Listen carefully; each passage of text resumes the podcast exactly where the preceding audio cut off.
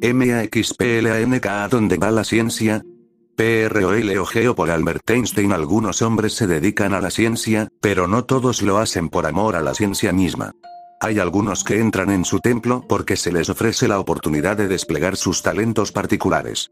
Para esta clase de hombres la ciencia es una especie de deporte en cuya práctica hayan un regocijo, lo mismo que el atleta se regocija con la ejecución de sus proezas musculares. Y hay otro tipo de hombres que penetran en el templo para ofrendar su masa cerebral con la esperanza de asegurarse un buen pago. Estos hombres son científicos tan solo por una circunstancia fortuita que se presentó cuando elegían su carrera. Si las circunstancias hubieran sido diferentes, podrían haber sido políticos o magníficos hombres de negocio. Si descendiera un ángel del Señor y expulsara del templo de la ciencia a todos aquellos que pertenecen a las categorías mencionadas, temo que el templo apareciera casi vacío. Pocos fieles quedarían, algunos de los viejos tiempos, algunos de nuestros días. Entre estos últimos se hallaría nuestro Planck. He aquí por qué siento tanta estima por él. Me doy cuenta de que esa decisión significa la expulsión de algunas gentes dignas que han construido nueve una gran parte, quizá la mayor, del templo de la ciencia, pero al mismo tiempo hay que convenir que si los hombres que se han dedicado a la ciencia pertenecieran tan solo a esas dos categorías, el edificio nunca hubiera adquirido las grandiosas proporciones que exhibe al presente, igual que un bosque jamás podría crecer si solo se compusiera de enredaderas. Pero olvidémonos de ellos. Non Dilor. Y vamos a dirigir nuestras miradas a aquellos que merecieron el favor del ángel. En su mayor parte son gentes extrañas, taciturnas, solitarias. Pero a pesar de su mutua semejanza, están muy lejos de ser iguales a los que nuestro hipotético ángel expulsó. ¿Qué es lo que les ha conducido a dedicar sus vidas a la persecución de la ciencia? Difícil es responder a esta cuestión, y puede que jamás sea posible dar una respuesta categórica. Me inclino a aceptar con Schopenhauer que uno de los más fuertes motivos que conduce a las gentes a entregar sus vidas al arte o a la ciencia es la necesidad de huir de la vida cotidiana con su gris y fatal pesadez, y así desprenderse de las cadenas de los deseos temporales que se van suplantando en una sucesión interminable, en tanto que la mente se fija sobre el horizonte del medio que nos rodean día tras día. Pero a este motivo negativo debe añadirse otro positivo. La naturaleza humana ha intentado siempre formar por sí misma una simple y sinóptica imagen del mundo circundante. En consecuencia, ensaya la construcción de una imagen que proporcione cierta expresión tangible de lo que la mente humana ve en es la naturaleza. Esto es lo que hacen, cada uno en su propia esfera, el poeta, el pintor y el filósofo especulativo. Dentro de este cuadro coloca el centro de gravedad de su propia alma, y en él quiere encontrar el reposo y equilibrio que no puede hallar dentro del estrecho círculo de sus agitadas reacciones personales frente a la vida cotidiana. Entre las diversas imágenes del mundo formadas por el artista, el filósofo y el poeta, ¿qué lugar ocupará la imagen del físico teórico? Su principal cualidad debe ser una exactitud escrupulosa y una coherencia lógica que solo el lenguaje de las matemáticas puede expresar. Por otra parte, el físico tiene que ser severo y abnegado respecto al material que utiliza. Debe contentarse con reproducir los más simples procesos que se ofrecen a nuestra experiencia sensorial, pues los procesos más complejos no pueden ser representados por la mente humana con la sutil exactitud y la secuencia lógica que son indispensables para el físico teórico. Incluso a expensas de la amplitud tenemos que asegurar la pureza, claridad y exacta correspondencia entre la representación y la cosa representada al darnos cuenta de que es muy pequeña la parte de la naturaleza que así podemos comprender y expresar en una fórmula exacta, mientras tiene que ser excluido todo lo más sutil y complejo, es natural preguntarse, ¿qué tipo de atracción puede ejercer esta obra? ¿Merece el pomposo nombre de imagen del mundo el resultado de una selección tan limitada? Creo que sí, pues las leyes más generales sobre once las cuales se construye la estructura mental de la física teórica tienen que ser derivadas estudiando en la naturaleza incluso los fenómenos más sencillos. Si son bien conocidos, hay que ser capaz de deducir de ellos, mediante el razonamiento puramente abstracto, la teoría de todos los procesos de la naturaleza, incluyendo los de la vida misma. He querido decir teóricamente, pues en la práctica tal proceso de deducción está mucho más allá de la capacidad del razonamiento humano. Por tanto, el hecho de que en la ciencia tengamos que contentarnos con una imagen incompleta del universo físico no es debido a la naturaleza del universo, sino más bien a nosotros mismos. Así, la labor suprema del físico es el descubrimiento de las leyes elementales más generales a partir de las cuales puede ser deducida lógicamente la imagen del mundo. Pero no existe un camino lógico para el descubrimiento de esas leyes elementales. Existe únicamente la vía de la intuición, ayudada por un sentido para el orden que yace tras de las apariencias, y este Einfuelun se desarrolla por la experiencia. Es posible, pues, decir que cualquier sistema de física puede ser igualmente válido y admisible. Teóricamente nada hay de ilógico en esta idea. Pero la historia del desarrollo científico enseña que de todas las estructuras teóricas imaginables, una sola demuestra ser superior a las restantes en cada período por el que atraviesa el progreso de la ciencia. Todo investigador que tenga experiencia sabe que el sistema teórico de la física depende del mundo de la percepción sensorial y está controlado por él, aun dose que no exista un camino lógico que nos permita elevarnos desde la percepción a los principios que rigen la estructura teórica. De todos modos, la síntesis conceptual que es un trasunto de un mundo empírico puede ser reducida a unas cuantas leyes fundamentales sobre las cuales se construye lógicamente toda la síntesis. En cualquier progreso importante, el físico observa que las leyes fundamentales se simplifican cada vez más a medida que avanza la investigación experimental. Es asombroso ver cómo de lo que parece ser el caos surge el más sublime orden. Y esto no puede ser referido al trabajo mental del físico, sino a una cualidad que es inherente al mundo de la percepción. Leibniz expresaba adecuadamente esta cualidad denominando la armonía preestablecida. Los físicos combaten algunas veces a los filósofos que se ocupan de las teorías del conocimiento, alegando que estos últimos no llegan a apreciar completamente este hecho. Yo creo que esa fue la base de la controversia entablada hace pocos años entre Ernst Mach y Max Planck. El último tuvo probablemente la sensación de que Mach no apreciaba completamente el afán del físico por la percepción de esta armonía preestablecida.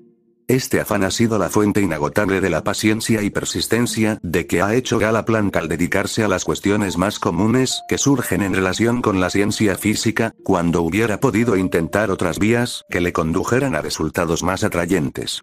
Muchas veces he oído que sus compañeros tienen la costumbre de atribuir esa actitud a sus extraordinarios dones personales de energía y disciplina. Creo que están en un error. El estado mental que proporciona en este caso el poder impulsor es semejante al del devoto o al del amante. El esfuerzo largamente prolongado no es inspirado por un plano propósito establecido. Su inspiración surge de un hambre del alma. Estoy seguro de que Max Planck sonreirá ante mi infantil manera de escudriñar con la linterna de Diógenes. Bueno. ¿Pero para qué hablar de su grandeza? Su grandeza no necesita mi modesta confirmación. Su obra ha dado al progreso de la ciencia uno de los más poderosos impulsos. Sus ideas serán útiles en tanto que persista la ciencia física. Y espero que el ejemplo que brota de su vida no será menos útil para las próximas generaciones de científicos. Albert Einstein 14 Introducción Max Planck Un bosquejo biográfico por James Murphy Un día del mes de junio de 1932 hice una visita a Albert Einstein en su casa veraniega de Katut, situada a 25 kilómetros al oeste de Berlín. Después del té, en larga sobremesa, se discutió acerca de multitud de temas, desde las probabilidades de los diversos partidos políticos en las próximas elecciones, hasta las probabilidades del descubrimiento, decisivo de alguna simple fórmula para la unificación de todas las leyes físicas. La casa, construida sobre una ladera, abría sus ventanas sobre un hermoso lago, y en el piso superior se extendía una galería comparable a la espaciosa plataforma de un observatorio astronómico. Allí se hallaba un telescopio con el que Einstein se divertía contemplando las estrellas. Cuando llegó el crepúsculo, y el brillante resplandor solar, que durante todo el día reflejó sobre el lago, se trocó en una suave claridad, paseamos por la galería para observar la puesta del sol y hacer tiempo hasta que estuviera preparada la cena. Dentro de la casa, la crisis política había sido el tema central de la conversación, pero allí, en medio de la armonía natural del lago, del bosque y del crepúsculo, surgieron problemas más elevados. El nombre de Max Planck se pronunció en nuestra charla, y con él surgieron los diversos problemas filosóficos a que la teoría de los cuantos ha dado lugar.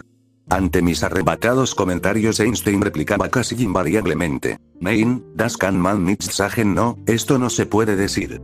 Pero cuando yo emitía algún concepto menos exal, 17 tado, reflexionaba durante un momento y afirmaba, ja, das können Sie sagen sí, esto puede usted decirlo. Creo que llegamos a la conclusión de que aunque la teoría de la relatividad ha apresado el interés del mundo, la teoría de los cuantos ha sido una fuerza más fundamental para provocar la revolución moderna del pensamiento científico.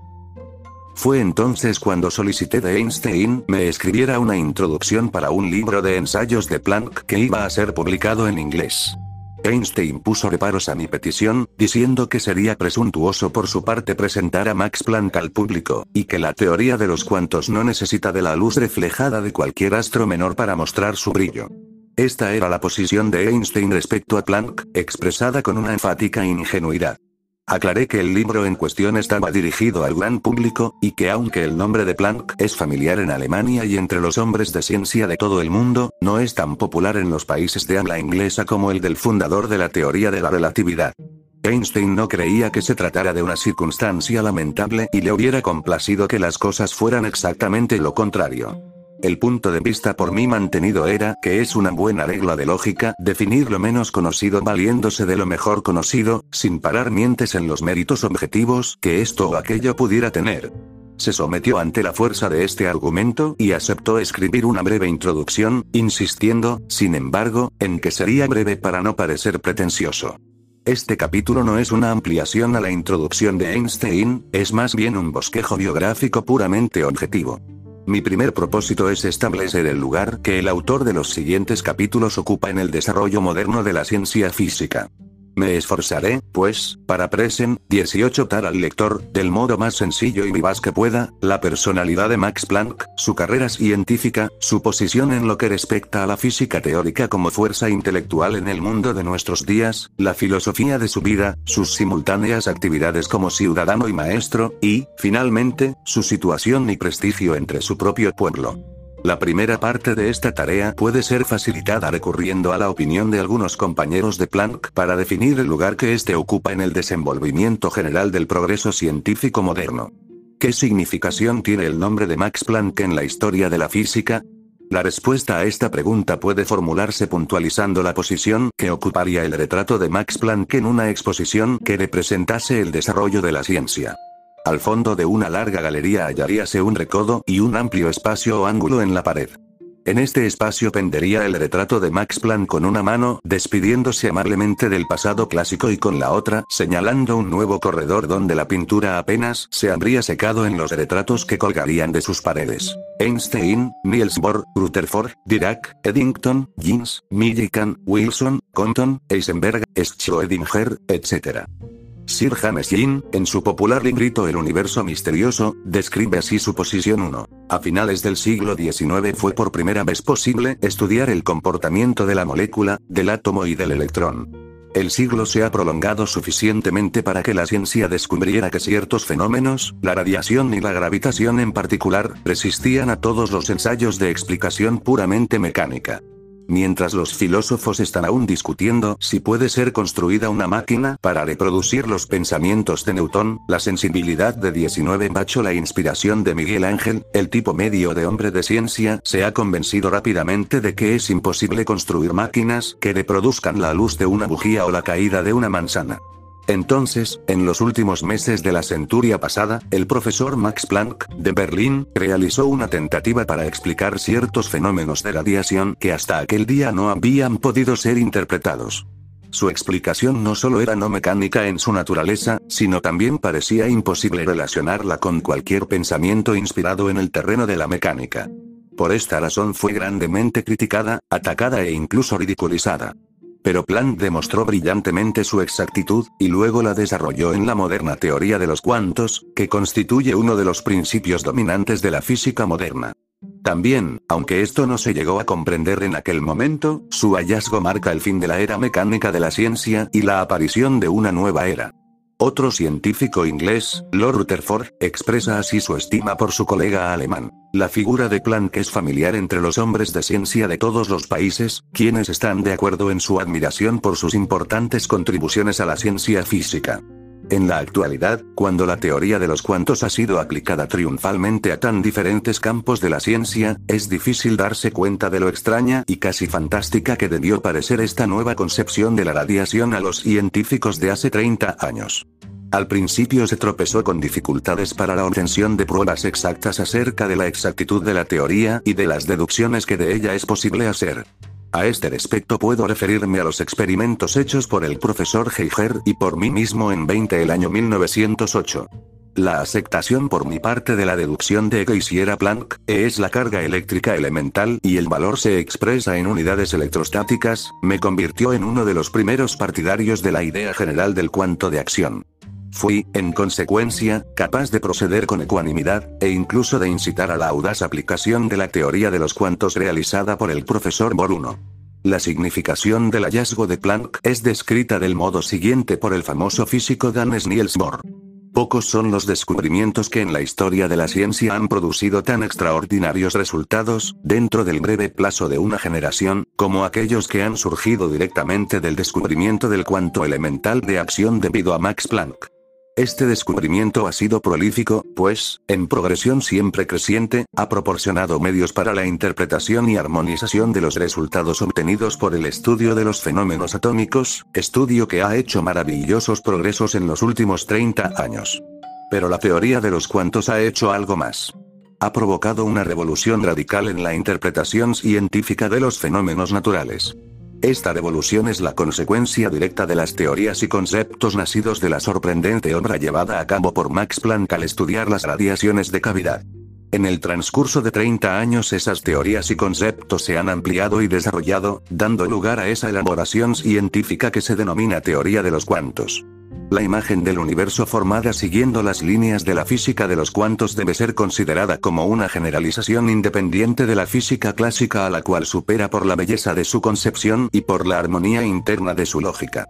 21 Debo también llamar reiteradamente la atención sobre las consecuencias de este nuevo conocimiento. Ha sacudido los fundamentos de nuestras ideas, no solo en el reino de la ciencia clásica, sino también en nuestras formas cotidianas del pensamiento. A esta emancipación de las tradiciones heredadas del pensamiento debemos los maravillosos progresos realizados durante la pasada generación. En lo que concierne al conocimiento de los fenómenos naturales. Tal progreso ha sobrepasado las más optimistas esperanzas que se abrigaban hace pocos años. Y la mejor definición que quizás pueda hacerse del estado actual de la ciencia física, es decir que casi todas las líneas directrices del pensamiento que han conducido a fructíferos resultados en la investigación experimental se han entremezclado en una armonía común, sin por ello perder su fecundidad individual. Por A, ver colocado en nuestras manos los medios de llegar a estos resultados, el descubridor de la teoría de los cuantos merece la inmensa gratitud de sus colegas 1. Añadiremos un nombre más a esta distinguida lista. El del profesor Eisenberg, el físico de Leipzig, fundador de la ahora popular teoría de la indeterminancia. Eisenberg se expresa así. En el año 1900 Max Planck publicó el siguiente juicio. El calor radiante no es una corriente continua e indefinidamente divisible. Debe ser definido como una masa discontinua compuesta de unidades, cada una de las cuales es análoga a las restantes.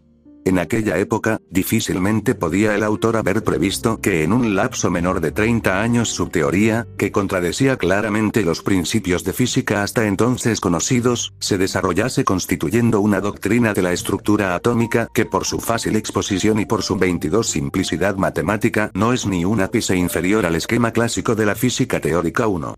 Volvamos ahora a la historia personal de Max Planck. Nació en Kiel, Alemania, el 23 de abril de 1858. Su padre era profesor de Derecho Constitucional en la universidad, y más tarde fue trasladado a Göttingen con el mismo cargo. La obra principal, por la que su nombre llegó a conocerse, es el Código Civil Prusiano, del cual fue colaborador.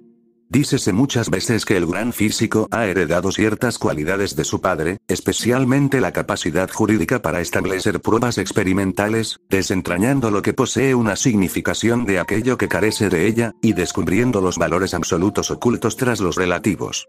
Planck tiene también una notable claridad para construir y presentar síntesis matemáticas. Pero quizá la cualidad más sobresaliente atribuible a sus primeras asociaciones familiares se muestra en su posición dentro de la ciencia física, a la cual considera como una rama de la cultura humana, de la que forma parte integrante con las otras ramas del saber.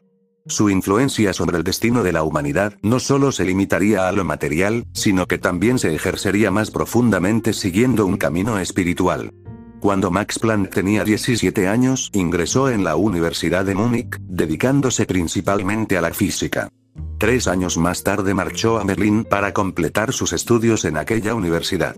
Por esa época, el Moltz y Kirchhoff eran los conductores del movimiento científico en la capital prusiana. Kirchhoff era profesor de física en la universidad, y el joven Planck recibía sus enseñanzas, concurriendo también a las lecciones del Moltke y Erstras. Planck siempre ha afirmado que debe a Kirchhoff su especial interés por la termodinámica, y particularmente por 23 la famosa segunda ley. Sobre este tema versaba la memoria que Max Planck escribió para su doctorado, que presentó en la Universidad de Múnich un año más tarde, en 1879, cuando recibió el título de doctor summa cum laude. La memoria se titulaba De secunda lege fundamentale doctrinae e caloris. Quizá yo debía explicar aquí que para el otorgamiento de grados todas las universidades alemanas son consideradas como una. Un estudiante puede seguir parte de su carrera en una universidad y parte en otra. De este modo, si el estudiante desea conocer especialmente alguna materia de la que exista un eminente profesor en una determinada universidad lejos de la ciudad donde él habita, puede seguir aquí sus estudios y luego asistir a los cursos de los profesores famosos, pasando de una universidad a otra. La suma total se le acredita como si hubiera estudiado en una sola universidad. Ya doctorado, Max Planck adquirió el título de privado docente en la Universidad de Múnich. El privado docente es un miembro universitario que recibe una retribución, unos derechos, pero no un sueldo. En 1885 Planck fue nombrado profesor de física en la Universidad de Kiel, y en 1889, llamado a Berlín como profesor extraordinario. En 1892 fue nombrado profesor ordinario en dicha universidad, siendo el sucesor de Kirchhoff. En 1912 llegó a ser secretario permanente de la Academia Prusiana de Ciencias. En 1919 recibe el Premio Nobel de Física, y en 1926, al ser nombrado profesor emeritus, Schrödinger le sucedió en la Cátedra de Física Teórica de Berlín. En 1930 Adolf Arnag murió, y Max Planck fue elegido presidente de la Sociedad Emperador Guillermo para el Progreso de la Ciencia, el puesto académico más elevado que existe en Alemania. ¿Qué es lo que puso a Planck sobre la huella de los cuantos? Sería una larga historia, pues su relato implicaría 24 a ser una exposición de los diversos ensayos realizados hacia el fin del pasado siglo, para resolver el enigma espectroscópico de la radiación del calor. Como esta expresión no puede resultar muy clara para el lector tipo medio, permítaseme hacer una breve explicación.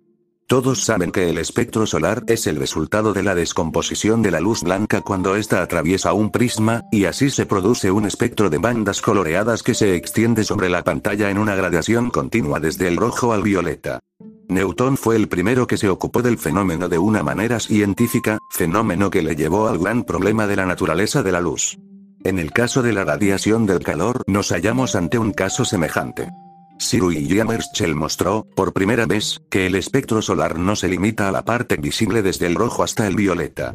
Dicho autor, en el año 1800, descubrió que también había rayos solares infrarrojos. Colocando un termómetro en los colores sucesivos, descubrió que el calor estaba distribuido desigualmente en el espectro solar, y que era mayor en la zona por debajo del rojo. Esta desigualdad jamás había sido sospechada hasta entonces. Ahora es un fenómeno de la experiencia diaria que un cuerpo moderadamente calentado desprenda una invisible radiación. La frecuencia de las ondas es demasiado baja para actuar sobre el ojo.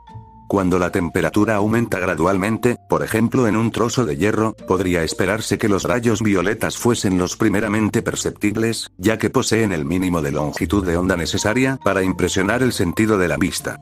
Pero no ocurre así. La luz es al principio rojo suave, luego rojo brillante y finalmente se hace blanca resplandeciente.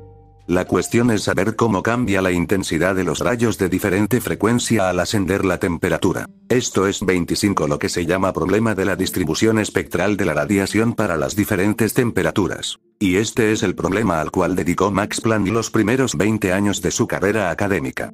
En su conferencia ante la Real Academia Sueca de Ciencias, en Estocolmo, al recibir el premio Nobel, Planck se expresó así. Cuando me remonto 20 años en mi vida, cuando la idea del cuanto físico de acción y su determinación surgió en forma definida de un conjunto de hechos experimentales, y cuando vuelvo la mirada hacia el largo y laberíntico camino que finalmente condujo al descubrimiento, recuerdo vivamente las palabras de Goethe. Los hombres cometerán siempre errores cuando se esfuerzan en perseguir alguna cosa.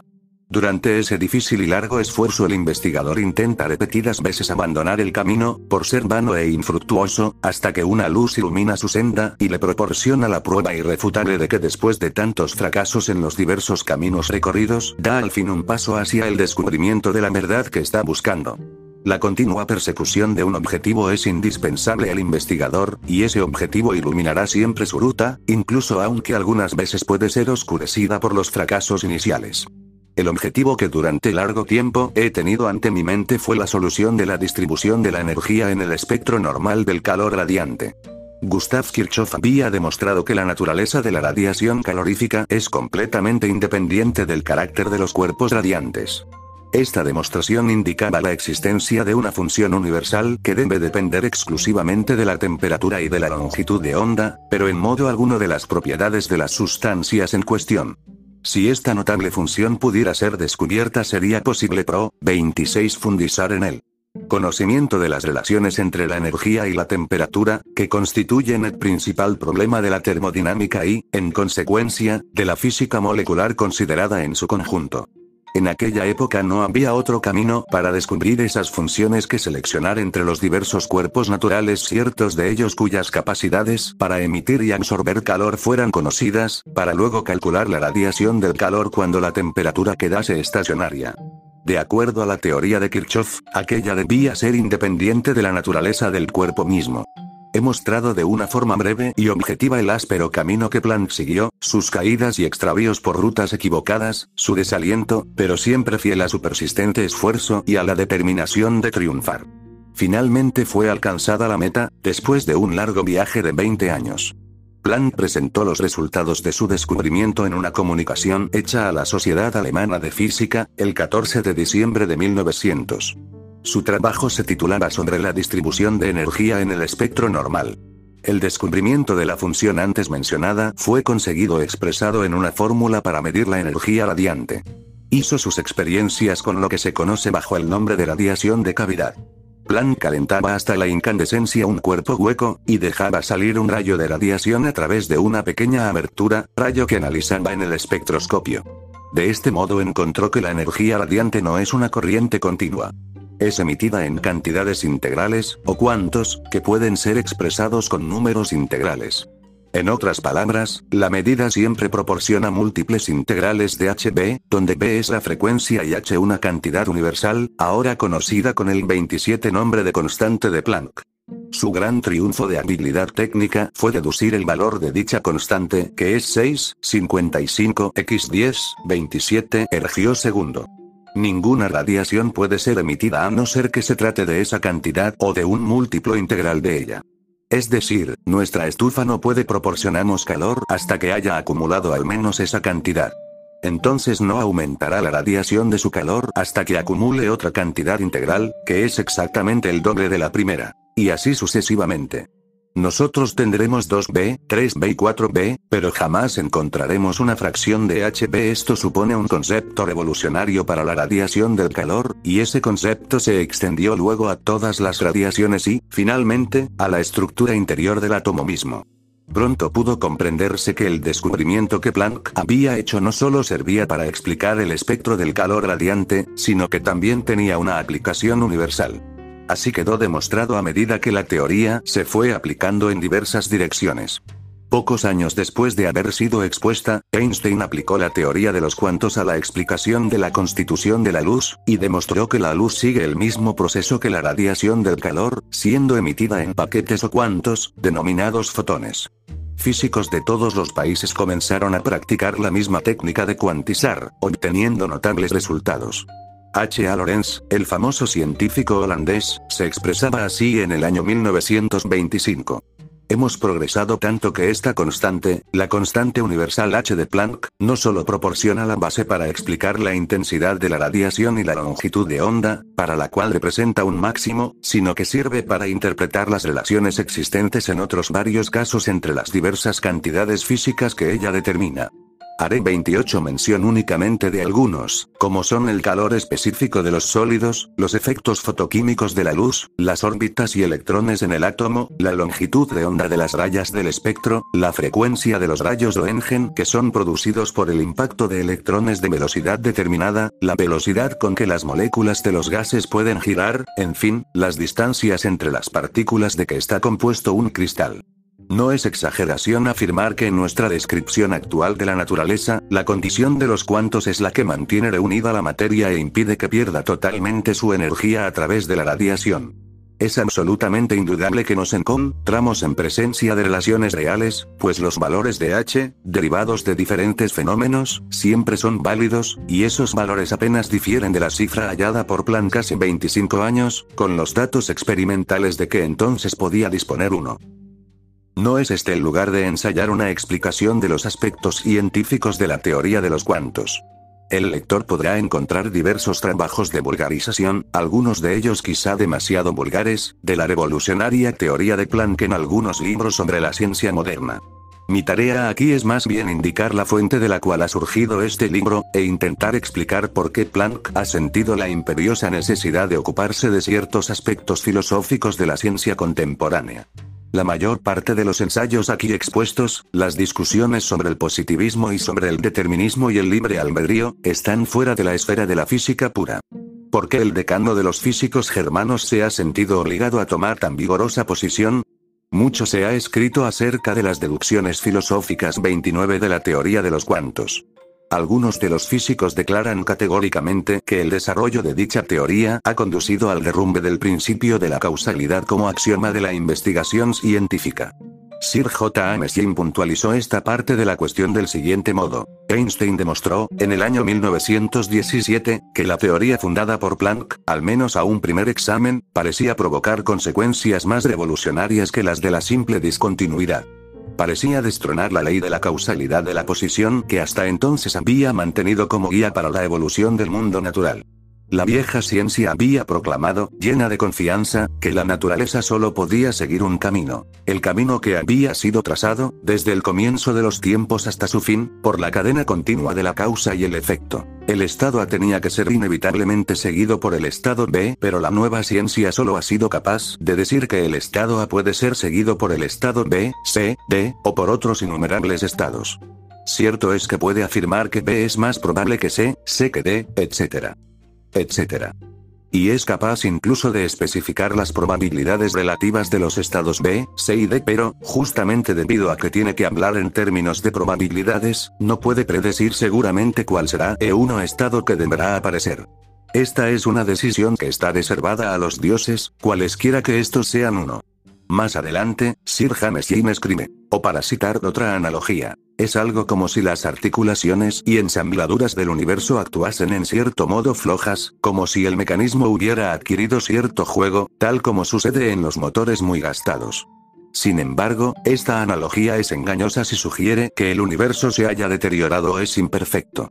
En una máquina vieja 1, de Mysterious Universe, 1932, Pax 17 y 18. 30 o muy usada el grado de juego o de aflojamiento varía de una pieza a otra, pero en el mundo natural se mide por la cantidad misteriosa conocida con el nombre de constante H de Planck que es absolutamente uniforme en todos los casos. Su valor, tanto en el laboratorio como en las estrellas, puede ser medido de innumerables formas, y siempre es el mismo. De todos modos, el hecho de que el aflojamiento de las articulaciones, cualquiera que sea su tipo, se observe en todo el universo, destruye la suposición de la causalidad absoluta, mente estricta, que es la característica de las maquinarias perfectamente ajustadas 1. Las bastardillas son mías. La opinión de Sir James Jane es típica de una actitud muy común entre los físicos modernos. Pero es una actitud a la cual Planck se ha opuesto vigorosamente científicamente considerada es prematura, y lógicamente análisis.